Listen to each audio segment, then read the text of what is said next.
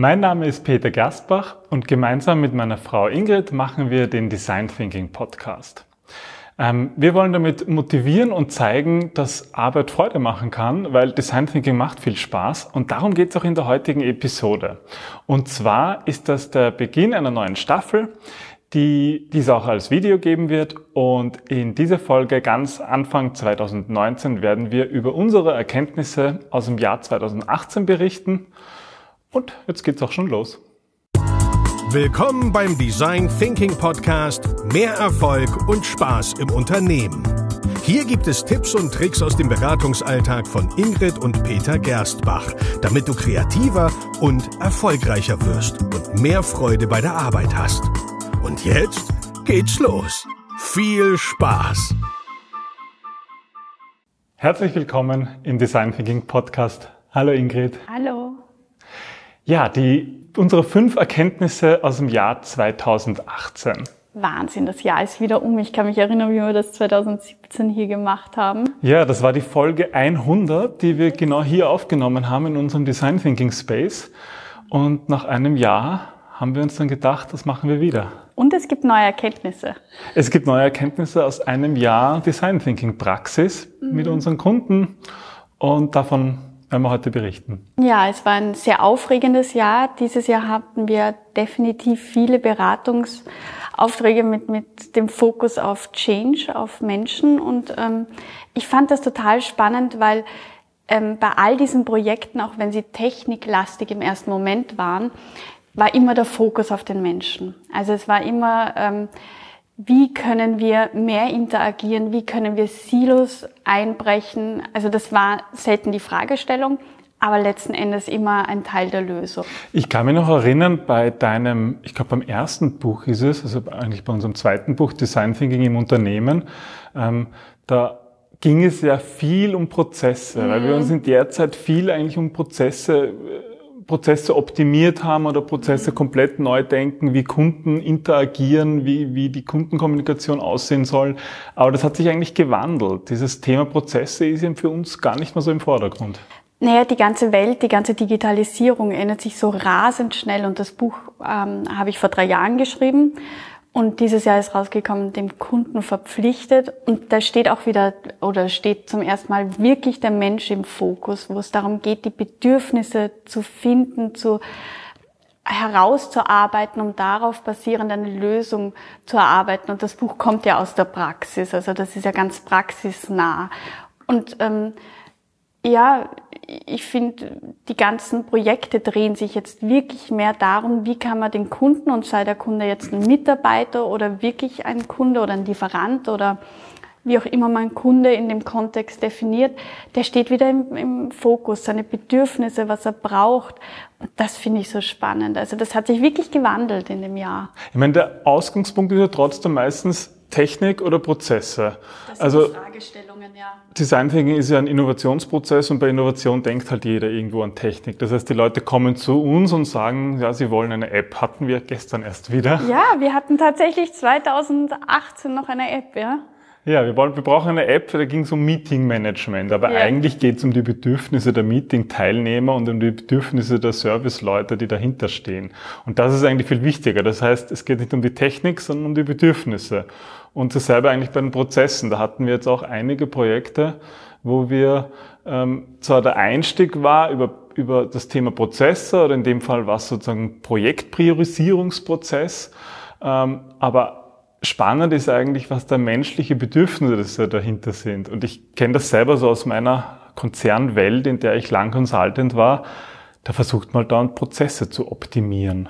Ja, das Wort optimieren fällt ja auch ganz häufig. Und ähm, was ich aber so spannend gefunden habe bei all diesen Projekten war, dass je mehr Digitalisierung in dieser Welt ist, je mehr, je schneller diese Welt sich dreht, je stärker der Wettbewerb wird, desto wichtiger wird dieser menschliche Kontakt wieder.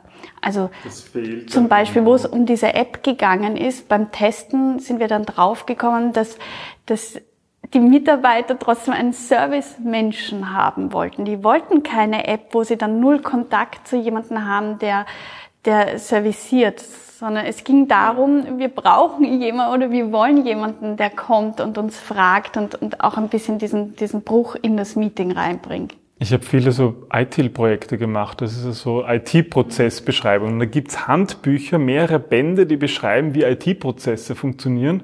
Aber der Mensch kommt da irgendwie am wenigsten vor. Und unsere Erfahrung war ja eigentlich, die Leute, es ist ihnen egal, wie die Prozesse ausschauen. Hauptsache, sie haben jemanden, den sie anrufen können, den sie schreiben können, mhm. der einen mhm. Namen hat, den sie kennen persönlich und dann funktioniert plötzlich alles. Und das ist, das vergessen die Leute auch. Und das hatten wir auch gestern in unserem Meeting so, ja, wenn ich, wenn ich Meetings organisiere, ist es toll, wenn ich eine Meeting-App habe, aber eigentlich will ich das Menschliche haben. Ich, mhm. ich freue mich, wenn jemand fragt, was will ich für einen Kaffee haben und nicht ich in ein iPad eintippe, ähm, ich will jetzt eine Melange. Ja, definitiv. Deswegen finde ich es auch spannend, ähm, das führt mich eigentlich zum nächsten Punkt, dass wir auch ähm, unseren eigenen Fokus eigentlich geändert haben, oder? Ja, das heißt, der erste Punkt war, es ist nicht mehr Prozesse und, und Technik im Fokus in unserer Arbeit, in unserer Design Thinking Arbeit, sondern das Bedürfnis vom Mensch. Ja, und das zweite, zweites Thema, unsere zweite Erkenntnis hat eigentlich auch viel mit unserer Arbeitsweise zu tun. Genau, dass, ähm, dass es wirklich um diese Menschlichkeit geht, dass wir auch diese Menschlichkeit im Unternehmen fördern, indem wir sagen, Design Thinking ist eigentlich das Vehikel zu einer besseren Arbeitsweise. Also es, es steht und fällt alles mit dem Mensch. Und ähm, ich glaube, der Mensch arbeitet wirklich dann gut, wenn er Spaß, wenn er Freude hat, wenn er einen Sinn in seinem Tun findet. Das herauszuheben, funktioniert halt hervorragend mit Design Thinking, weil Design Thinking per se schon Spaß macht. Wir befinden uns ja, äh, liebe Hörer, hier im Design Thinking Space. Das heißt, hier finden unsere, die meisten unserer Workshops statt.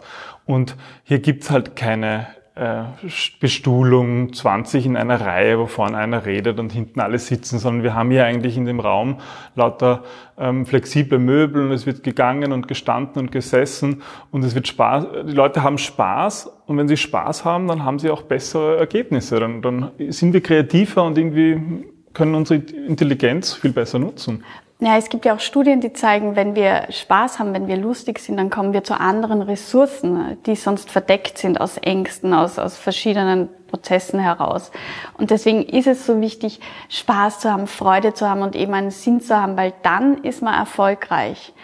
Und ähm, ich glaube, dass also meine Mission oder unsere Mission ist ja auch diese diese Menschlichkeit mehr in Unternehmen zu bringen und dass das das kein Kompromiss sein muss, dass man erfolgreich ist und menschlich. Das, das ist in dem Fall erfolgreich und Spaß haben, das muss kein Kompromiss sein, mhm. es geht beides. Und es muss beides funktionieren. Ja. Ich meine, man kann natürlich erfolgreich sein und keinen Spaß dabei haben, ja, aber wir glauben, nicht auf auf Langfrist. Ja, das funktioniert nicht. Und gerade in der heutigen Welt, wir sehen das ja auch bei unseren Kunden, die Schwierigkeit haben, Mitarbeiter zu finden. Weil die kommen rein und sehen, wie, wie, wie verkrampft die alle sind und wie wenig Spaß das machen und denken sich, na ja, da gehe ich lieber woanders hin, wo ich mehr Spaß habe. Nein, steckt ja auch an. Also die ganze Stimmung steckt an, Menschen stecken an und ja, wenn wir dann einen Workshop haben, wo die Leute irgendwie Freude haben und dann coole Ideen haben und gute Ergebnisse sind, neue Innovationen mhm. oder einfach vielleicht einfach mal nur gute Ideen rauskommen, dann ist das schön. Mhm. Ja, das heißt, der zweite Punkt, Design Thinking macht Freude und Freude macht auch gleichzeitig erfolgreich. Ähm, ja, wenn wir über Freude sprechen, sprechen wir mal auch über das Gegenteil, wenn die Leute unglücklich sind, weil viele kommen ja zu uns, weil sie, weil irgendwas nicht passt. Ja, also ähm, Menschen verändern sich ja dann, wenn ihnen etwas wehtut, weil sonst verändern Menschen sehr ungern etwas, verlassen ungern ihre Komfortzone. Ich nutze gern das Wort Problem. Haben die Leute immer schon Schwierigkeiten damit, wenn ich so viel Problem sage. Aber irgendwie. Äh, es muss was brennen. Also von, von einem, wir wollen optimieren, da ist die Motivation einfach nicht so groß. Also das, das ist einfach in uns Menschen angelegt, dass wir uns dann ändern, wenn, wenn das Dach brennt. Vorher werden wir die Feuerwehr nicht rufen oder wir schauen weniger auf, ähm, wie wir die Dinge ähm, schützen können, als, als wir sie dann schützen, wenn sie verloren gehen könnten. Und ich glaube, eine von unseren Erkenntnissen war ja auch, hat viel mit dem Thema Leadership zu tun und damit, ja, was eigentlich unsere Kunden, sie sind hauptsächlich, häufig so aus dem mittleren Management und die haben ja so ein, zumindest wenn sie zu uns kommen, oft so ein, so ein großes Thema. Ähm, das mittlere Management kämpft halt damit, dass sie oft so auch Sandwich-Manager genannt werden.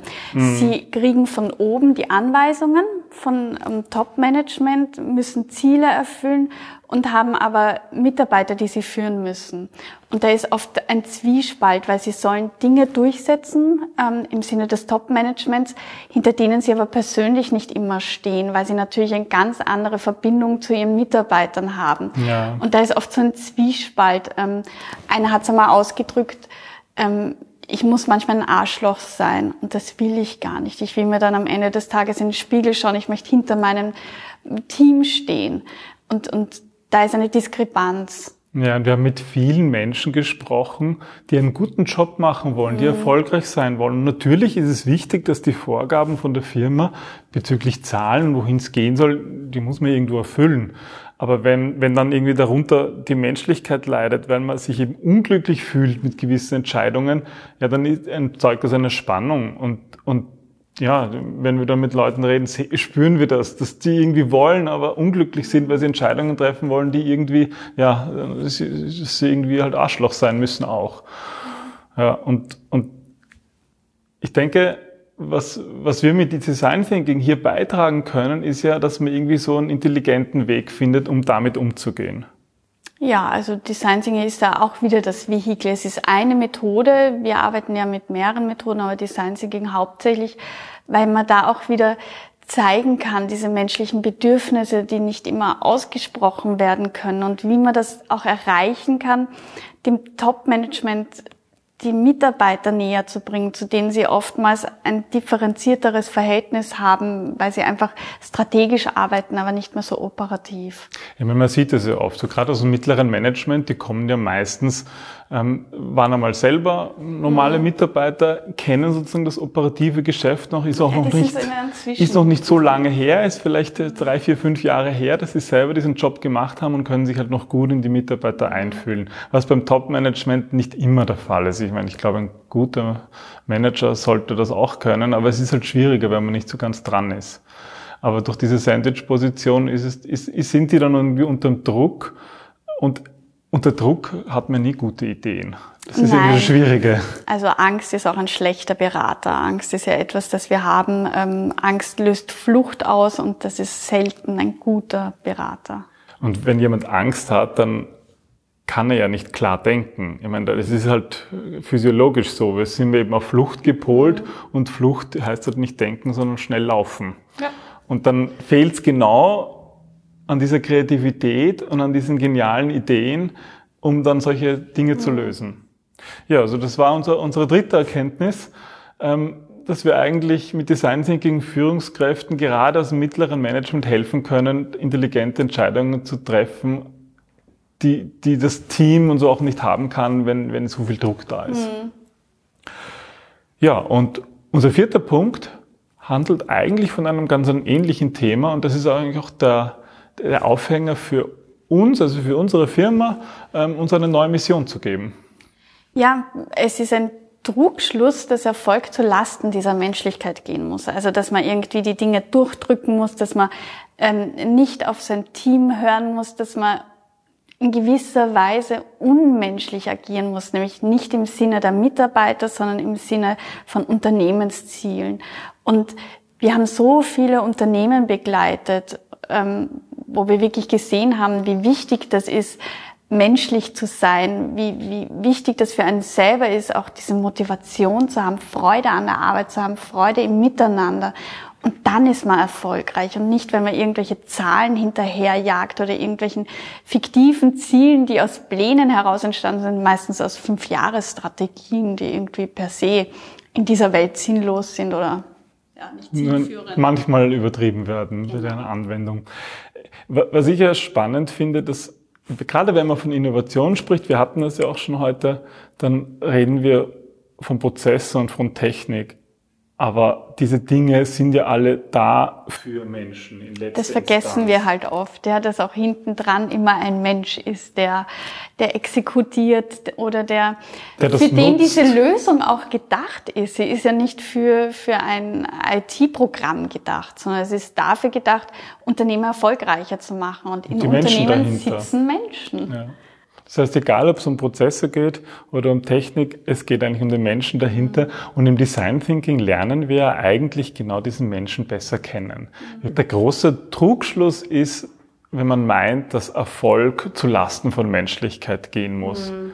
Und das, das kennen wir halt auch aus der Geschichte. Ich meine, das passiert ja auch sehr oft, wo es heißt, der Mitarbeiter die verdienen, die haben alle, wir haben zu wenig Geld, wir müssen sparen, also müssen wir an den Mitarbeitern sparen und die können eh nicht mehr und die können sich eigentlich gar nicht mehr leisten zu leben, aber irgendwie geht's noch, ein bisschen drücken kann man noch und dann hat die Firma ein paar mehr Prozent sozusagen Umsatz gemacht. Sprichst du aus Erfahrung, hä? Naja, es ist irgendwie, es ist ja so drinnen in den Köpfen und wenn man intelligente Lösungen findet, dann muss ja beides gehen, dass ich Mitarbeiter zum Beispiel mehr zahle und Wege finde, wie der Mitarbeiter oder die Mitarbeiterin sich mehr einbringt, um dem Firma auch mehr Nutzen zu bringen. Und diese intelligenten Lösungen sind halt die, dann, die dann auch Spaß machen, daran zu arbeiten. Ja, und das sind die, die langfristig funktionieren, weil nichts ist teurer, als wenn ich eine Fluktuation habe oder unmotivierte Mitarbeiter, die ständig krank werden. Ja, und das, also es ist zu kurz gedacht. Da sind wir halt dann auch wieder beim Punkt drei mit den Führungskräften, mhm. dass ja, es ist unangenehm, solche Entscheidungen zu treffen, aber wenn man sich in den Kopf frei macht und mit neuen Ideen kommt, dann macht es plötzlich wieder Spaß und dann, dann ist das kein fauler Kompromiss mehr, sondern plötzlich findet man Wege, ja, wie das wirklich zusammenpasst. Man muss halt neue Wege gehen und da ist halt wieder unser Vehicle Design Thinking, Wege zu gehen, die halt fernab von diesem Trampelpfad sind, diesen Sparen und diesen Optimieren, sondern sich zu trauen, auch einmal unkonventionell zu gehen. Und das ist nicht einfach, weil halt neue ja, Mut auch verlangt. Also es ist wirklich Zeit für einen Mutausbruch, vor allem 2019, weil die Welt wird schneller. Und das ist halt auch etwas, was wir selber natürlich auch vorleben wollen und es ist auch manchmal nicht leicht und da müssen wir uns selber immer wieder an der Nase nehmen. Mhm. Aber das, deswegen haben wir auch für das Jahr 2019 für uns eine neue Mission gefunden, die genau das darstellt und zwar, dass wir eben keinen faulen Kompromiss mehr zwischen Menschlichkeit und Erfolg machen wollen, sondern dass wir sagen, es ist beides geht nebeneinander und sogar das eine bedingt das andere. Wenn wir menschlich sind und wenn wir Freude haben bei der Arbeit, dann sind wir auch erfolgreicher. Und das wollen wir vorleben und das wollen wir halt auch mit Design Thinking unterstützen, dass sich die Welt genau dahin entwickelt. Ja, genau. Design Thinking ist einfach der Hebel dazu. Ja. ja. Und ich freue mich über das neue, coole Team, das wir da haben, das uns da unterstützt. Ja, und auch hier im, im Design Thinking Space, ähm, ja, dass wir da viele, viele Menschen hier das erleben lassen. Mhm. Genau dieses Gefühl, das sich dann auch irgendwie richtig anfühlt in, in einem drinnen. Das war eigentlich für mich auch so der fünfte Punkt, ähm, die fünfte Erkenntnis, von der du gesprochen hast. Ähm, ich habe mein, mein Buch, das ähm, 2019 erscheint, im März, da geht es ja um Innovationsräume. Und ich dachte selber, bevor ich irgendwie dieses Buch geschrieben habe, dass aber nur die Räume die Menschen ausmachen. Also wenn du in einem innovativen Raum bist, dann bist du per se schon innovativ. Das ist weil ja auch ich hier erlebe, ja, in diesem Design Thinking Space. Das ist ja. ein kreativer Raum und die Menschen, die herkommen, die, da passiert plötzlich eine Transformation, wenn sie diesen Raum betreten. Aber wir sind ja hier halt in externen Raum und was anderes ist es, wenn es intern ist. Da muss die Unternehmenskultur das fördern, weil es hilft nichts, wenn ich ein ganz konservatives Unternehmen habe und plötzlich fancy Möbel hinstelle mit einem Wutzler und ähm, irgendwie die Cappies verkehrt aufsetzt. Vor allem alles bunt und irgendwie und frische Farben und so. Und das ist schon ja, alles wichtig. Das ist aber wichtig, aber wenn dann der, der Vorstand im Anzug vorbeigeht und sagt, sage mal, habt's nichts zu tun, außer zu spielen oder da an die Wand zu kritzeln, dann wird's nicht funktionieren. Ja, deswegen unsere Erkenntnis war eigentlich, dass Räume extrem wichtig sind, weil sie viel ausmachen und wir können viel bewirken, aber es muss immer im Zusammenhang mit einem Kulturwandel. Ja, also es ist verzahnt ineinander. Du kannst das eine ohne dem anderen nicht machen. Es wird nicht funktionieren. Und ich finde es ja auch spannend, wenn wir hier einen Workshop machen, dann also wenn wir den leiten, dann bringen wir ein bisschen so die Kultur rein, weil wir darauf aufpassen, wenn irgendwie Teilnehmer in alte Muster verfallen und irgendwie was schlecht machen, dass wir sie da wieder rausholen und zeigen, okay, dafür sind wir nicht hier, da, da helfen wir ein bisschen mit der Kultur und da hilft uns der Raum. Aber in, in naja. Unternehmen ist es ja dann deutlich schwieriger. Ja, weil im Unternehmen hast du selten, also das sind die Workshop-Leiter meistens intern und ein externer tut sich halt viel, viel leichter, diese Sicht von außen reinzubringen und auch anzusprechen, weil ein interner Mitarbeiter der womöglich im selben Team arbeitet, den sind gewisse Automatismen einfach schon so in Fleisch und Blut übergegangen, dass er sie gar nicht mehr ansprechen kann, weil er sie nicht mehr sieht. Aber in einem Raum ähm, werden dann plötzlich andere Dinge spürbar. Die Menschen werden wieder menschlicher, sie werden wieder zu Menschen in so Innovationsräumen, weil sie mehr diesen, diesen kindlichen Anteil auch bewusst leben dürfen.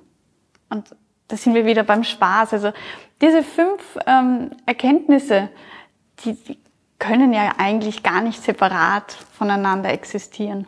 Wir haben zum Beispiel da hinten, man sieht das jetzt nicht äh, so richtig, aber da steht der Spruch, werde nicht erwachsen, es ist eine Falle.